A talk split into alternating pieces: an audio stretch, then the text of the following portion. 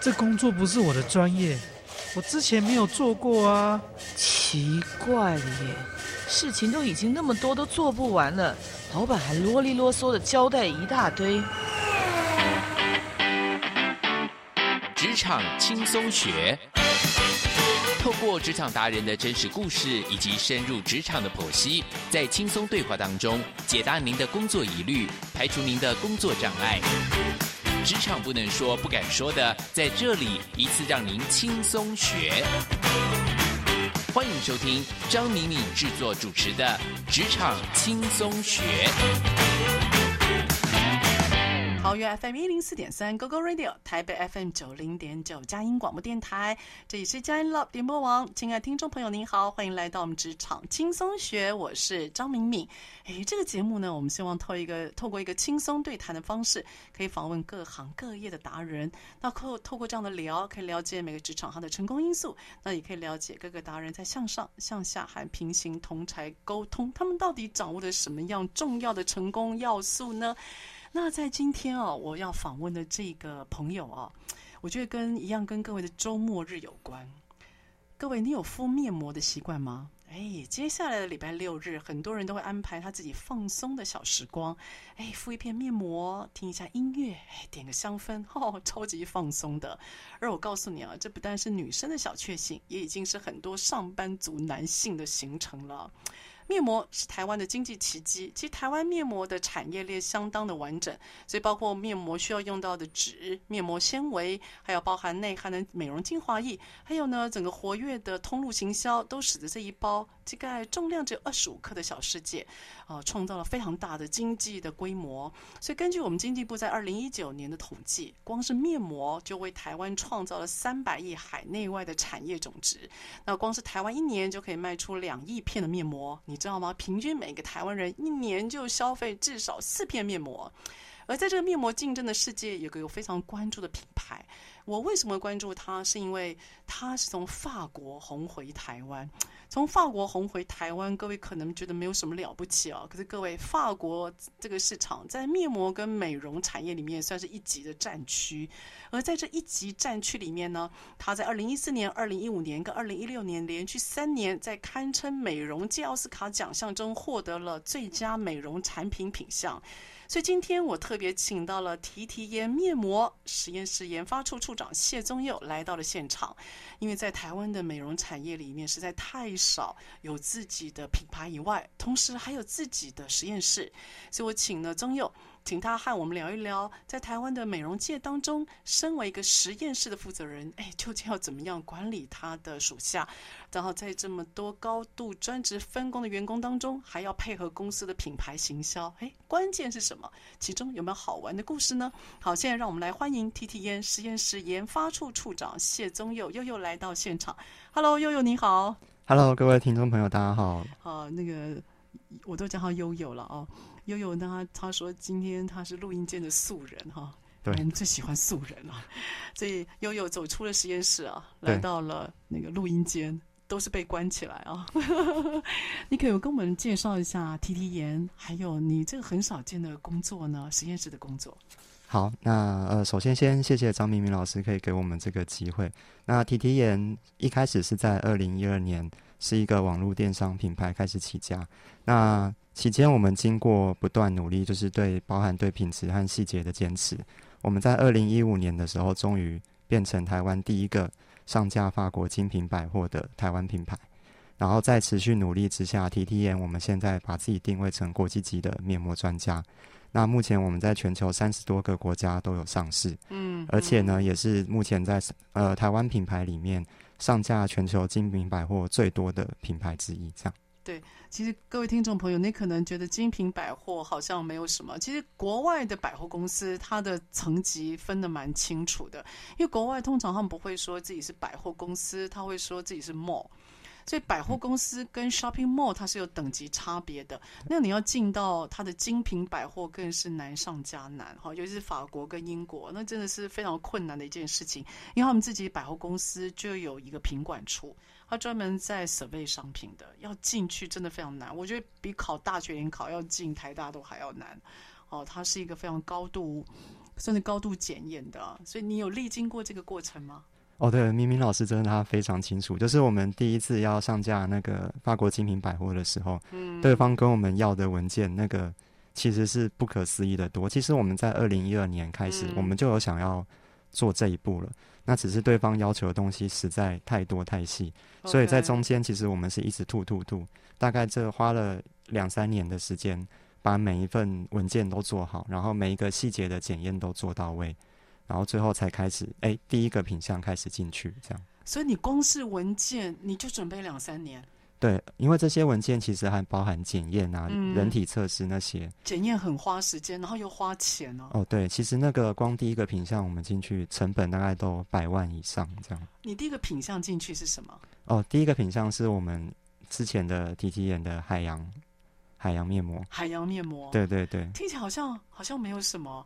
可是你花了两三年，光是文件资料准备就花了两三年时间。对，哦，OK，因为你是在做实验室研发嘛，那势必很多的资料一定要从你这边要啊。对，那你要跟国外很多的实验，就国外的检验，还有国外的单位做联系，对吗？对，哦，所以你可以跟我们讲一下你那段联系的过程，好吗？好，其实那段联系比较特别的经验，就是国外他们在看资料的角度，跟我们一开始台湾我们讲科班训练出身。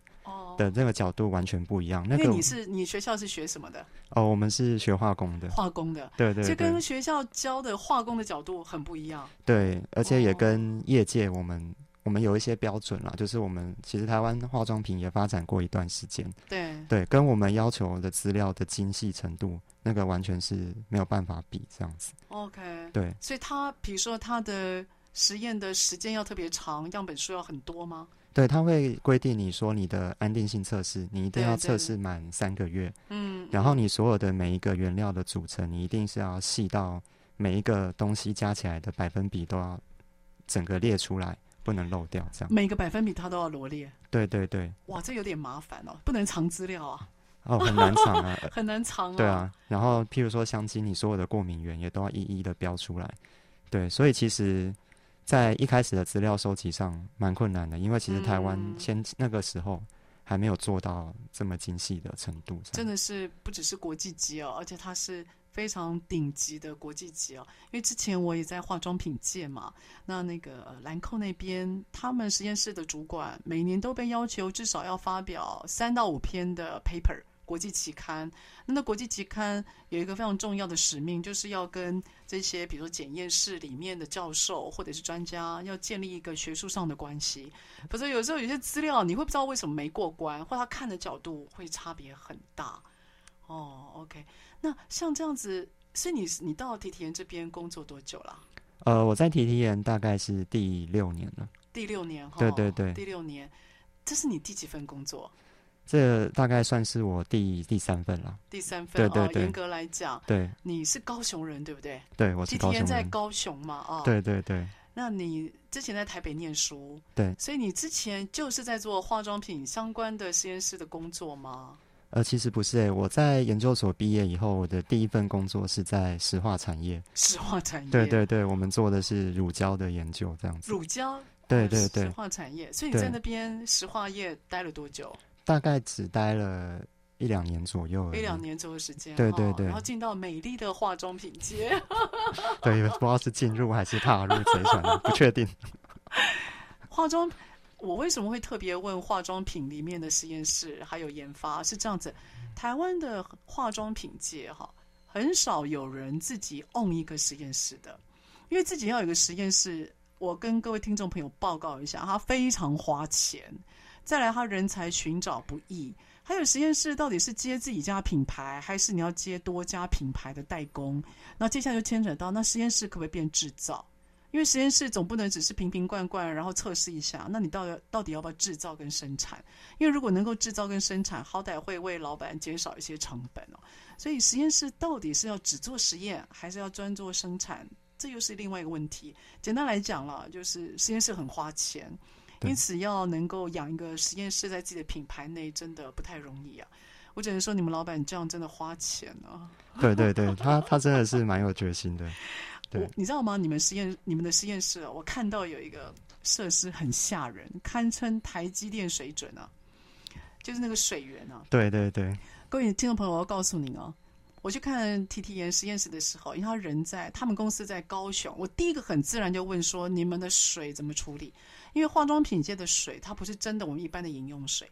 它水是处理过的，对对，没错。然后他们老板在带我们参观的时候，他讲了一个会让我们很惊吓的。他说这个管子，他就只比那个管子通来通去。他说这个堪称台积电等级的。你要不要说一下那个管子的故事？可以可以。其实当初啊，我们做那一套纯水系统的时候，本来是其实化妆品厂它的纯水系统的规格大概会比一般水还要好，嗯，对，但是还没有到那么顶级。只是当初我们在设计的时候，直接是以制药等级的纯水做要求，然后做设计。制药等级，对，哦、就是所有的管线一定要全部都不锈钢管，然后全部抛光，里面的帮浦也是要卫生级。然后对，像我们那个除草啊，装水的桶子，对，那个桶子，对，其实外面看不到，可是它里面会有一颗球一直在帮桶子的内壁洗澡。哦，因为怕里面会藏污纳垢，对对对，要一直不断的在洗。对对对，所以光那一套，其实我们买的已经是最小的处理量，可是那一套就花了我们大概几千万的设置费用，这样子。哇，所以光那个水，为了做到纯水，世界级的纯水系统标准，你就哦就花了几千万了。对对对。哇，这个这的确是花非常大的成本哦。所以光是那个设备，还有那栋，各位如果有机会的话，你经过高雄，我可以说 TTN 的建筑是高雄现在应该算一个地标型的建筑。所以他老板本身很有美学概念，而且他也是化工博士，所以他对于这所谓的制造，他自己要求的等级算是非常的高哦。好，那下一段呢，我就想要请那个悠悠来跟我们提一下，就是，哎，现在化妆品很多人会标榜说它是实验室制造。那实验室的制造跟一般我们工厂的生产制造到底哪里不同呢？好，我们下一段访问再回到我们的现场。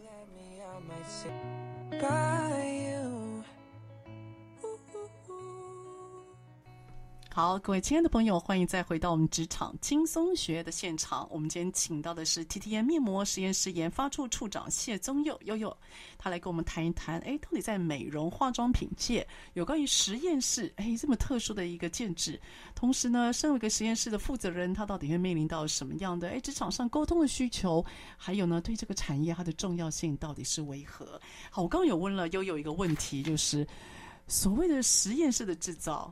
跟一般的生产制造到底差别在哪里？可不可以给我们一些呃听众朋友一些概念？好，一般来说，实验室它大概都是做一些开发跟测试为主。那基本上，因为化妆品它会有 GMP 的要求嘛，嗯，对，所以在实验室我们基本上不太会导入制造的功能。哦，对，大部分都是以打样为主，所以规模了不起就是。一百一百一百 CC 两百 CC，嗯嗯，十公斤大概就极限了，这样子。OK，对。可是你到真正制造的时候啊，那个有时候都是数百公斤到吨去算。对对，对，那个桶槽大概基本上有的都比标准游泳池还要深呢。哇，会比标准游泳池还要深？对对对。哇，好可怕的画面哈！哇，这么大的量。对，这么大的量，嗯、所以就变成说你在放大的时候，它基本上跟实验室你在做东西那是完全不同的两套概念。概念哈。对，所以。一个品牌，它如果拥有实验室的话，那它的价值就会在于说，第一个，实验室可以贯彻品牌的精神，嗯，对，它不会有所有的秘密，品牌都可以完全的掌握，嗯，然后再来就是放量生产的时候，实验室自己也可以往下去承接生产端所有的细节，譬如说我们，譬如说实验室打完以后，整个量产可能是一吨的话，它不会是直接跳过去，它直接中间会有一个十公斤，再来一百公斤。然后最后再来一顿，哦，慢慢的 scale up 上去，这样。那 scale up 上去是目的是为了做什么？为目的是为了抓每一个参数，这样。对，因为我们在实验室做，其实在跟在家 DIY 有点像，你可以看一下，哎、嗯，搅散了没，还是怎么样？你可以做个品质的控管。对对对。哦，因为量变会产生质变嘛。对对对。哦，品质控管。对。哦，各各位听众朋友，可能呃。我不知道你有没有这个概念哈，其实蛮多的，甚至国际品牌的化妆品，他们都宣称他们的制造是在生是在工厂里面制造。各位，工厂制造跟实验室的制造其实差别等级还蛮大的。对，哦，有时候有些那种比较高端的牌子哦，他们会宣称在实验室是呃掌控整个环境做制造，这个你就要特别留意了。因为如果在实验室的话，就代表说它的环境是经过品质保证的，然后它也在专家的眼皮子底下做比较高品质的生产。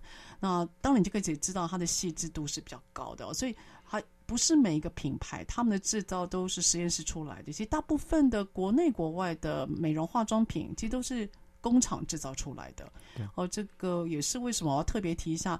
呃，悠悠他的工作在台湾的产业非常特别的原因啊，因为第一个不是每个品牌都有自己的实验室，再来不是每个实验室的主管都会参与到生产，因为有时候他是分家的，对，非常特别哦。对，你看悠悠，我讲了你这么多好话啊，啊谢谢。那 悠悠，我问一下啊，你觉得你？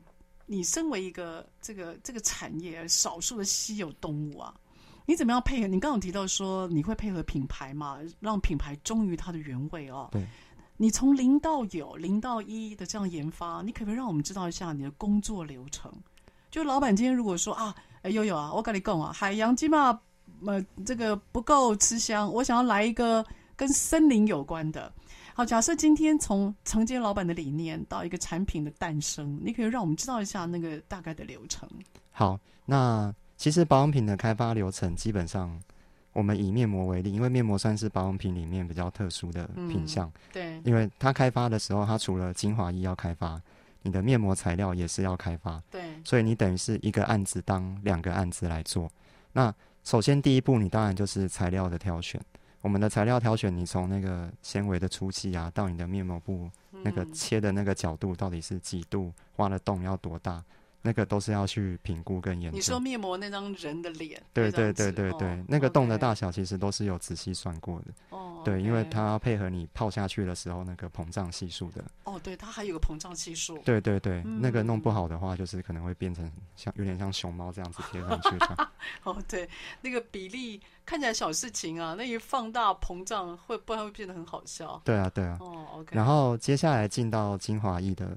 配方测试，那这个东西打完之后，其实一开始做完的效果评估都是实验室本身我们自己的伙伴在进行。嗯，对，所以其实，在实验室工作，我们的女生比较比较吃亏一点，就是她们上班三百六十五天都是素颜这样。哦，她们不能够有妆。就是这样直接测试的时候比较方便，放在自己脸上测。对对对对对。所以你在告诉你底下的属下，他们工作的时候脸上都是敷着一片吗？哦，我们不是一片的，我们会把脸切成好几块来用这样子。哦，比如右边的脸是哪一个，左边的脸是哪一个？还有上半部跟下半部这样，要不然脸不够用。脸会不够用。对对对对对。哦，OK。对。所以今天概念慢慢要成型，就要考虑到面膜的纸张里面含的精华液，对，等等，还当然还要看它的成效。对对对。OK，所以你怎么知道产品有效果？我知道提提颜最特别的哦，你们。不是只诉求安全啊，对，你们还诉求要有效，这也是你们可以进驻到欧洲很重要的原因哦。我们台湾很多的美容化妆品都很要求安全，但事实上在安全之余，我们其实更看重是否有效。你们很注重有效，你怎么知道你出来的产品 baby 是有效果的呢？其实这个效果我们会分两阶段来做。其实我们在我们最新做呃建制的那个研发中心里面，我们有放了一个。有效性实验室，嗯，那那有效性实验室从影像的影像式分析到肌肤接触式的数据分析都有。那我们做完的产品，我们就会先做初步的测试，测试 OK，然后等我们所有的安定性都做完了之后，那我们就会再送到国外的第三方的验证中心，再去做一个客观的人体实验。OK，你会有个第三方实验，对，对，对，再做一次。对，因为像我们上架国外，其实他们也只收。第三方做出来的结果这样子，嗯，对。那请问一下，亚洲女性的肌肤跟欧洲女性的肌肤在结构上会不会因为不同而产生不一样的效果？理论上是会有，但是实际上我们这样子长期跑下来，其实我们发现差异性比较没有那么大。应该是说最大的差别在于亚洲人的肌肤它普遍比较偏敏弱一点，过敏性高一点。对对对，那欧洲人。很强健，我们大概可以这样说。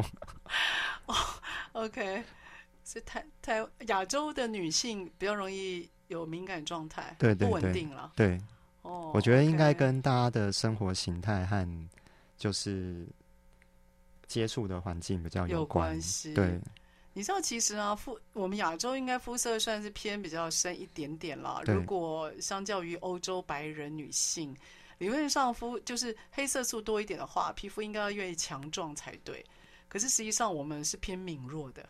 对，我想应该跟第一个就是环境啦，就是他们那边可能说实在真的也比较干净一点，因为我们在目前亚洲做测试的地方都是都市比较多，都市型，因为只有都市才可以有能力去盖这样一座大型的检验中心这样子，嗯，对，所以他们收样的对象大概也都是都市型的肌肤这样。所以听起来你的身边都是专业人士，包括你的属下嘛？啊，对。你怎么样跟就你的属下也都是这方面的专精啊？你怎么跟你的这么专业级的属下沟通呢？就假设他做的不是你要的，或你觉得整个过程里面希望可以更好的，可是他说：“哎，这我专业本来就应该要这样子啊。”会不会带领专业级别的属下沟通上面，你你会不会觉得有比较需要注意的地方？好，我觉得其实第一个就是我呃，到底应该没。要用专业来压专业这件事情，其实我个人觉得就是说，带领专业人才的部分，你自己适度的专业一定要有，嗯，因为这样子如果有有事情需要做快速决策的话，大家的信任度、信任你的程度会比较高一点。专业要跟专业对话，哈，对对对，然后可是再来，我觉得这样子做就带领来讲，大概只能做到六七十分，嗯，对，我觉得信任的建立很重要了，对，所以我们在。做呃，就是团队沟通的时候，我们比较会着重两块。第一块就是心态的建立，然后还有呃创造性思维的的那个发展，这样子。哦，OK。对，你你会不会刻意的跟你的属下建立信任？我们会，对，像我们其其中有一个方式，就是我们每个礼拜我们可能会播差不多一个半天的时间。让他们自己去做他们自己要的事情，这样子。哦，例如呢？呃，他们自己可以写一个提案，就是他们写一个 proposal。譬如说，可能甚至有时候跟我们现在做的题目关系不大。有像有些人就是写医美产业的一些验呃仪器的一些评估这样子。然，他只要那个提案写得出来，然后送过来我们这边 OK 了，那那个下午我们就是。信任他，让他自己去做他自己的东西，这样。就你不会去 check 就说，他到底今天有没有真的在看 医美产业里面的什么？就你会让他自己去做，你会要求要验证学习结果吗？呃，他们我会让他们自己定一个时间，然后自己交一份报告出来，这样子。对，哦，软性的、硬的都可以。呃，通常我们都是软性，但是我发现就是，其实你让他们自己去写，就是我自己什么时候要交什么东西出来，嗯、对，基本上大部分的人都会主动性的去做到这件事情。哦，对反而规定的话，效果会比较差。对，我我真的觉得让员工自己承诺，然后让他做出来的几率比较高。你如果压着他的头要他交报告，我觉得他反而不开心。对，不开心他就开始敷衍。那交出来的报告，说真的啊，我觉得品质也不是太好。对，是能够让员工自己说自己做，应该是蛮重要的哈。也许也不是只有专业值了哈。我觉得相信员工吧，让他去做跟试试看。有时候员工发觉老板你这么信任他，他反而不好意思了，他会自己也会要求自己哈。好，那下一段落呢，我就要来问他，那向上沟通呢？因为那个悠悠他的老板哦是化工博士。这个一个化工博士怎么样跟一个化工硕士对话？这个我们下一个段落来听听看，他怎么样向上沟通。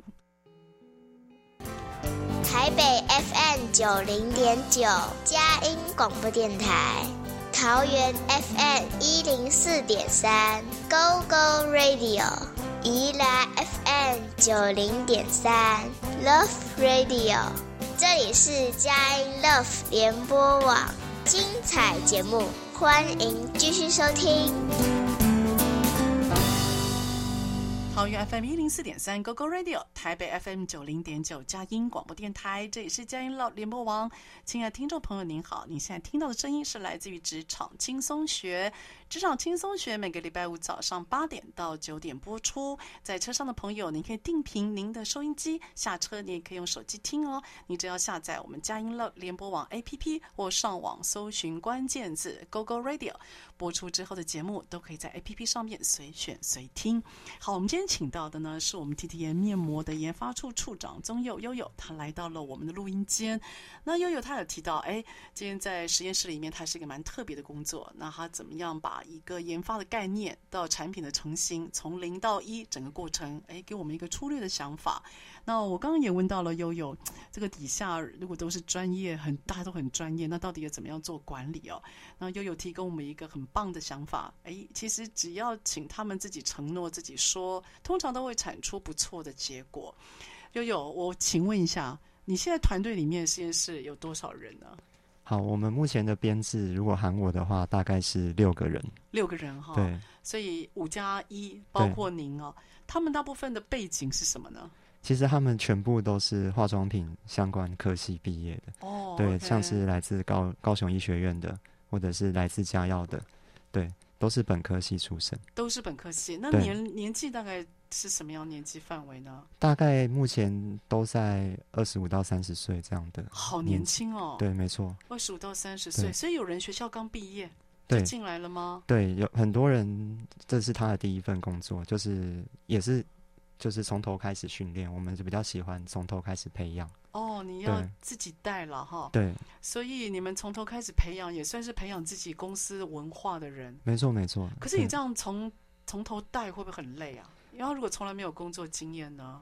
从头带当然会比较辛苦一点，对。嗯、但是我觉得，就是像老师刚刚有提到文化的部分，我觉得那个是很重要的，因为其实我们公司在这一方面其实是有蛮多他自己特别的坚持，对对对对，所以让能够让这样的理念融入到他们的工作的一个算是无形的规范了，我觉得对日后公司的。做做开发是很有帮助的事情，尤其你是一个品牌哦，因为你要做 branding 哦，我觉得品牌要有它的个性，没错。就一个人他有他的个性，他会比较容易被认得。那品牌因为需要做 marketing 嘛，因此那个个性的展现不是只有生冷的产品，对，还包括在后端那一群人呢，哈。对。好，说到品牌个性，说到沟通，你怎么跟你的老板沟通？你老板是你的专业职哎，你老板学化工的哎。对于一个什么都知道，就都知道你在干嘛的老板，尤其专业上面，他也是化学化工背景出身的，你怎么去向上沟通？好，向上沟通的这个部分啊，在我们公司，其实我们老板他是采用一个充分授权的方式给我们，因为其实他他也知道，就是我们本身每个人都是专业背景出来的，所以他蛮信任我们这边的部分，就是像一般比较基本的决策，就是我们只要。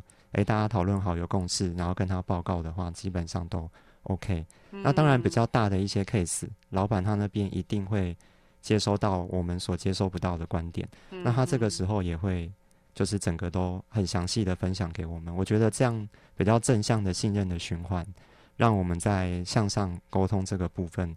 其实没有遇到太多的问题，这样。悠悠哥真的是完美的员工啊！就悠悠没有碰到，就是你心里有想法，可是跟老板可能在认知上面不太一样，你会怎么样去沟通呢？就不是冲突了，只是想法不同，你会怎么样去让你们双方对话？哦，其实这个蛮常见的哦。虽然我刚刚前面讲这样子，对，那只是说。呃，在认知不同的部分，其实我们比较擅长用数据来做分析，这样子。哦，客观的数据。对对对，那当然其实没有一百分的方案啦。对，那只是我们这边提出来的分析，跟他那边看到东西的分析绝对是不一样。对，就像刚刚讲的，我们有很多观点是我们这边没办法接触到的，这样子。嗯嗯。对，那有时候其实是，通常是各个部门的考量，还有一些客观条件的限制，譬如说预算啊、时间啊。对，我觉得这些东西摊开来讲，所得到的效果往往都不错。这样，嗯，所以有时候啊，那个老板因为他把他必须要承担市场嘛，对，所以他可能会有市场面的考量、行销的考量、数字面的考量，跟我们只是单一实验室的一个观点，也许会不太一样。没错，我觉得能够认同老板的多方观点，真的是很棒啊。最终有你，你你不你不但要去向上沟通，你要向下沟通。我知道 TTN 也必须要跟国外沟通，对吗？对，没错。因为 TTN 你你们做了一件我认为很特别的事哦，你们拿了一些国外大厂的单，对，可不可以跟我们说一下您的国外客户？嗯，国外客户吗？对，国外客户基本上我们目前是，就是有几个比较大的，嗯，呃，像瑞士啦，瑞士，瑞士对对对，他们比较大的连锁的。超市大概就是我们有做他们的单这样子。哇，你做到瑞士客户的单？对，那非常不容易啊。对，没错。OK，所以除了瑞士以外，还有其他国家的客户单吗？还有美国。哦，对，美国也是最近比较大的一个市场这样子。对，的确。然后还有德国也有。对，然后之前在西班牙、法国、欧洲那边，其实都都蛮多的。都蛮多的哦。对。你们的单是只有面膜吗？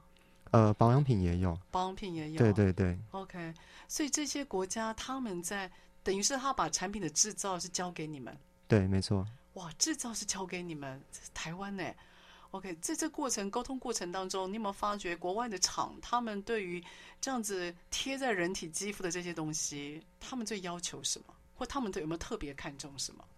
其实国外的厂，他们普遍来说，他们最要求的真的就是安全。安全性对，特别是欧洲他们的厂，对，然后因为我们知道国外他们有很多通路，他们有些通路是比较强势的，嗯，他们还有自己的规范，对，所以就是等于说内规啦，就等于是，然后要求的程度其实都比法规还要再严格这样子，对，哦，高于法规，当然当然，然后也是因为我们之前像我们刚刚提到，从二零一五年上 Le Bon Marché 开始之后，嗯，对我们。其实所有的技术都有不停的在磨练，所以当国外客户来找我们的时候，我们比较能够马上去配合他们的要求。然后另外有一个比较重要的原因，就是因为国外的面膜其实还数量还不是那么多，嗯。所以这个时候我们进欧洲市场的时候，相对来说他们比较容易。比较容易能够 catch 到他们这样子。哦，对，我知道那个你有提到那个欧洲的面膜大部分是泥状，对对对，台湾的面膜是片状，对，泥状跟片状就使用上面，你觉得那个生活习惯差别在哪里？泥状的话，它基本上可以创造的功能比较多。特别是深层清洁的部分，哦，对，的确这个部分是片状面膜做不到的。所以让我想到那个很多广告电视，女人脸上涂了什么火山泥啦，或绿色的不知道什么东西啊，然后她撕下来就会把什么也拔出来，类似像这样子。对对对，没错没错。所以看起来欧洲好像比较比较习惯用那种泥状的。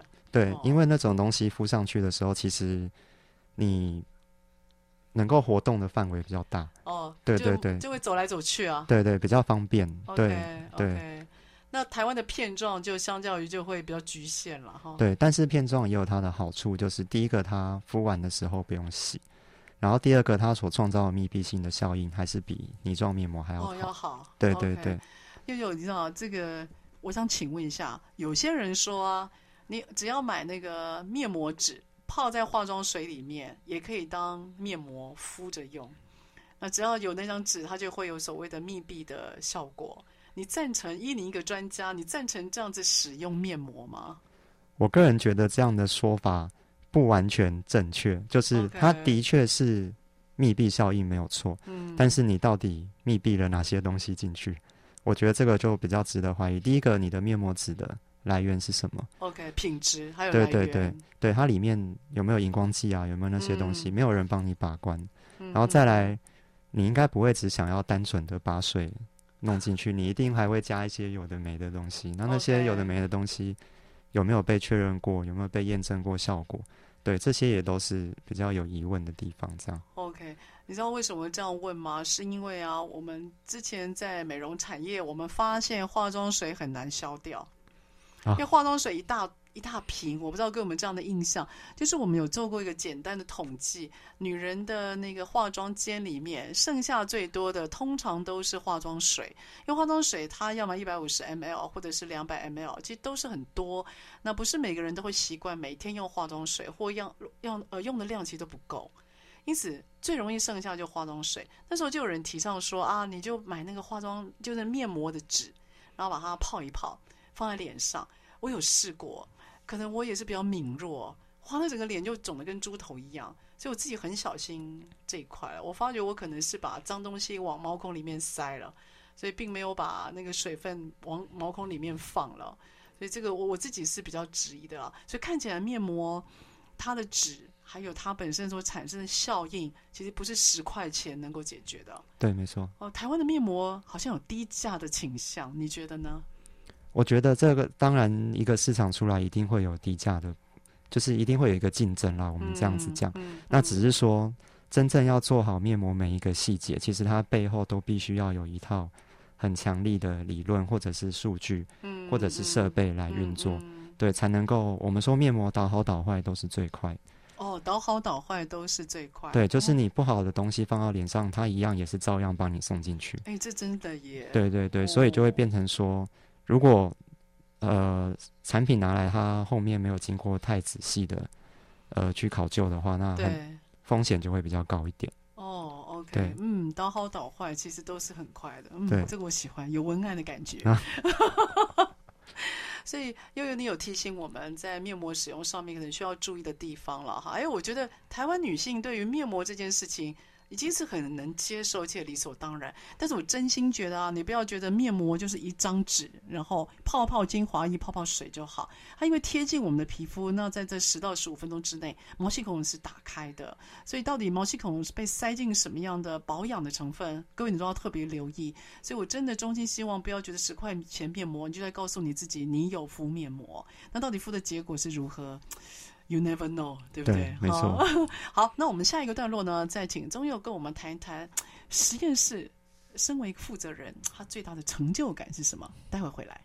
好，各位亲爱的来宾，你好，欢迎再回到我们的职场轻松学。我们今天邀请到的是 TTN 面膜实验室的研发处处长谢宗佑悠悠来到了我们录音间。那悠悠他有提到，诶，在整个研发过程里面，从零到一，在整个研发过程里面，比如说如何符合市场需求，同时呢又能够呃，就是针对创意跟想法，提出一些让顾客有哇的感觉，但是又符合这个品牌精神。诶，悠悠他也提到，有一些国外的客户。包括来自于瑞士、法国、英国，还有美国客户的一些高端要求，也都是我们 TTN 面膜呃悠悠它非常重要的分内的工作。所以悠悠，你会需要跟业务同仁出去打仗吗？你实验室的负责人，你会需要去跟业务同仁去开拓市场吗？呃，在某些比较重量级的客户来说，就是我们公司通常都是倾巢而出。倾巢而出，对对对，所有的资源都是全部拉下去的。先先先先人到位，看起来人很多再说，所以你一定也要去。对对对。OK，有没有哪些重量级客户的提案，或者是你一定就是大家倾巢而出，让你印象很深刻的，国际的、台湾的都可以。其实我像我们的一位美国客户，其实他我们在帮他开发一系列的品相的时候，其实我们等于是以帮他们做一个品牌的精神放下去，所以等于是。我们的行销、品牌开发、业务还有研发，嗯、全部都一起跳下去。哦，所以不是只有制研发制造了，还包括 branding 这件事情，行销也要下去。对对对，哦、我们可以，我们会再帮他们检视说，哎，这样的开发上，你有没有需要补强的地方，或者是你产品上市之后，我们有没有哪些后续可以 support 你的部分？嗯、这样。哇，所以那几乎就是把，所以你们已经有能力把一个只是概念型的东西。可以帮他成型以外，还要帮他市场化。对，已经可以做到这样子了。对，哇，这是非常可怕的一个，就算是一个市场消费力、市场能力的一个公司了哈。对，哇，这让我印象非常深刻。那悠悠，你在这样子的一个互动过程当中啊，你自己觉得，如果我们回到你自己的 TT 颜啊，你现在应该不是只有面膜，对不对？对，没错。现在你们还有哪些品相的产品呢？有哪些 SKU 呢？其实我们跟 skincare 有关的，我们几乎都有量产过.甚至连洗剂都有。连什么？连洗剂都有，譬如说洗面乳啊那些，哦、因为、哦、对，因为 TTN 本身它就是以面膜为中心，对对，然后能够让面膜使用起来效果更好、更加分的产品，我们都会去做延伸。嗯，对所以你现在延伸不只是精华、精华液、乳霜、乳霜、洗面乳、洗面乳都有。对，哦、没错。OK，所以你们是诉求上班族女性吗？还是你们有诉求比较特殊的族群？呃，我们所有我们除了上班族女性之外，其实我们也有针对像台湾目前各式各样的使用环境，我们都有打造不同的情境。像我们的原萃系列，其实我们都有针对，譬如说，像我们现在呃夏天温差过大，可能对肌肤造成的伤害，或者是你常去晒太阳造成的光老化那些，我们都有针对各个不同的细节去发展它相对应的产品。功能型的，对哦，针对这些细节去发展。对，哇，那你你这样一年呢、你有没有被要求要研发多少个新产品？你有 KPI 吗？我们的 KPI 通常都是 都是超过啦，因为其实市场在变化的时候，有时候其实常常都是呃计划外，就是临时要加开那些。那怎么办呢？你的工作时间被压缩了，怎么办？其实这个部分我们就会靠我们先前的努力来把它补起来，因为经验值哈。对，因为像我们先前提到，我们会有一个带人的时候，我们提高他们的创造性思维嘛。嗯，对，那那时候我们多打的一些样品，我们都会有一个 database。哦，样品多打也会留资料。对对对，那如果要用的话，哎，临时抽出抽出来，其实所以不是所有东西都是从零开始这样。哦，OK，好歹有个底，免得被吓坏了。有时候市场的反应要很快哈。对，没错，那人员如果嗨怎么办？他要临时加班的，因为有些实验数字就是要等啊。没错。那怎么办呢？如果加班呢？如果加班的话，通常，呃，我觉得这个部分就要看我们先前主管跟我们的伙伴他的信任度怎么样。嗯，对，那嗯像我们信任度营造的好的话，其实我们的员工都蛮可以配合嗯来做这个计划的支持，这样子。是哈。对，各位，实验室啊是一个非常寂寞的工作环境，这个我个人还蛮能体会的，因为最近我在做统计嘛，呃跑资料是一件很痛苦，然后又很寂寞的事，所以你要等那个资料，那等的过程当中你到底要做什么？比如说那个他有十五分钟或二十分钟，那你到底要做什么？你分心了，眼前这个资料，有时候你你没办法专注，你就没办法一个思维下去，因为你的思维被打断是一件很可怕的事，所以实验室是个非常寂寞的。寂寞看起来高冷清的 工作的环境啊，所以你觉得啊，在实验室工作里面呢、给你这样一个特殊的一个人生的历练啊，如果今天人生再再来一次的话，你还会从事像这样的工作吗？其实我觉得我会。你会？为什么？呃，特从美妆产业来看，就是我们刚刚有提到，其实我们产品做出来以后，后续还要仰赖行销那些东西嘛。嗯、对，所以基本上一个美妆产业的 RD。它其实要会的东西，从前面你的材料的挑选这部分跟采购有一点关系，对，然后到你的如何让产品能够出口到欧洲，我们讲跟安全评估人员做对谈，嗯，然后到后续我们可能甚至还要跟广告公司开会这样子，对，对，我觉得这是一个历练很高的一个职位这样子，我觉得它某种程度上它是有一个。有点像反脆弱的角色这样子哦？为什么？对，就是当你其实你做完之后，你就会发现，你后来不管被丢到美妆产业的哪一个部分，我觉得你往上往下接都可以很顺畅。对，你你觉得你被磨练了？对对对，所以就长远来看，当然每个时间点我们仔细看的话，它都是比较寂寞一点的，而且比较累一点。对，是，对。可是拉长来看，我觉得它是一个。学习到的东西会很多的一个单位，这样子。你觉得你，因为你来 TTN 六五六年，对，六年哦，你觉得你被磨练最多的是哪一块？对对，我觉得在行销端的部分，行销，对对对，然后哦，因为我们其实我们产品开发完之后，我们前面后面啦，往后要做教育训练嘛，对，那其实我们常常要跟广告公司提案啊，你们要跟广告公司提案。就是提我们的产品的一些特点，对对对，对那就是等于说，呃，你在现场你要把研发的语言转换，让广告公司的人能够听得懂。这有点难。对对对，所以 就是我觉得这个部分真的是蛮大的磨练，你就会知道阿迪人员在想什么，跟广告就是行销人他们听到什么，那中间真的是。完全两件事情。哎、欸，这的确是哎、欸，我觉得要把实验室的语言弄成行销会懂的语言，行销还要写成文案，变成消费者会懂的语言，那是过好几层。那你怎么去转换这个专业语言跟消费者语言的不同？你自己是怎么转换的？哦，我觉得这个真的是需要有一点，我可以讲说是同理心的练习啦。就是我们一开始，其实我们想要表达的很专业，然后。你看了他们的反应之后，你就会觉得天哪，就是我们到底在开什么会？天啊！对对对，那其实你的我的练习是这样啊，就是你把你想要讲的先列出来，然后你再用他们的角度去看，然后再修一次，修一次我们要表达的文字。对对对，有时候他们可能真的也不需要知道那么多的细节。的确。对，然后在这样子呃来来回回大概几次之后，就是那个诀窍，我们现在就可以渐渐抓得到这样子。所以你的语言不但要让他听得懂，而且我觉得你的语言还有个很重要的部分，就是你还得彰显这个品牌的特色。对，没错。哦，不是说只有听懂而已哈。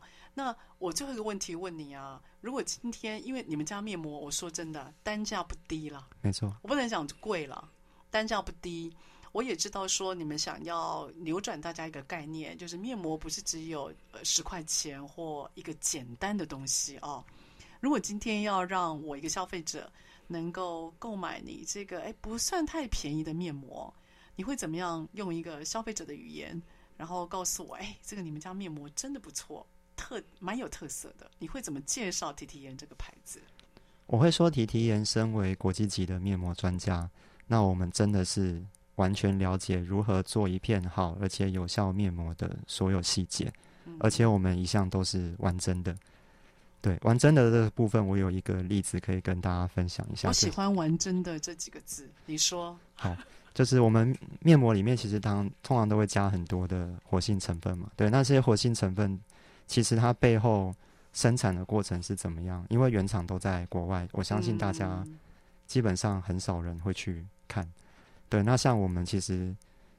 像我们老板这样，他之前有一次就是把实验室跟行销人直接带去我们瑞士，就是我们有一个珍稀原萃的苹果系列嘛。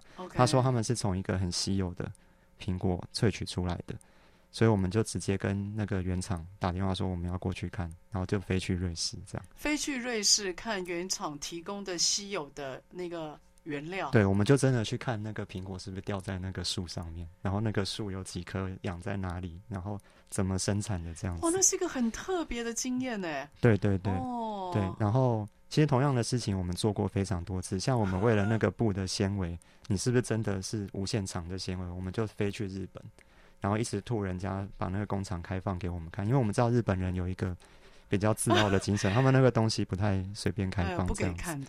对。然后，另外之前也为了就是。讨论我们我们产品进欧洲都需要做很严格的安全性评估嘛？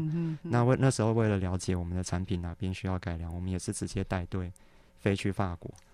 哇，对对对！你们老板为了要让你们眼见为凭，玩真的看起来出了不少力哈。对，我们知道北欧说，他不是譬如说坐高铁来台北这样子。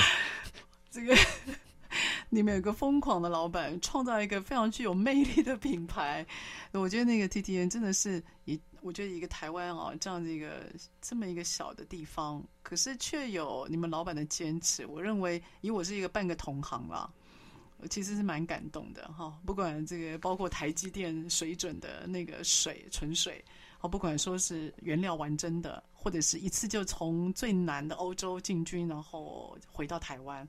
我认为这一切的品牌跟骄傲都是需要一些理念坚持下去的，当然也需要你这样子的一个非常具有专业的，然后。跟老板的理念是一样的人一起撑起这个牌子哈。今天真的非常谢谢我们的 T T N 面膜还有研发处处长的宗佑，他来到了我们的录音间，他谈到了哎，到底这个美容界所谓的实验室它的特色在哪里？那宗佑以他一个这么稀有的这个职务的最高就是实验室的最高负责人，他怎么向下带领团队向上沟通，同时怎么样对外征战，然后呢去征服各个市场？当然，在他的专业理念底下，他怎么样？眼见为凭，而确定他的老板跟他都是玩真的，所以，我们今天非常谢谢宗佑从高雄到我们的录音间。那希望未来还有机会看到你们在呃为台湾发光发热。好，今天谢谢宗佑，谢谢大家，谢谢，好，谢谢，拜拜，拜拜。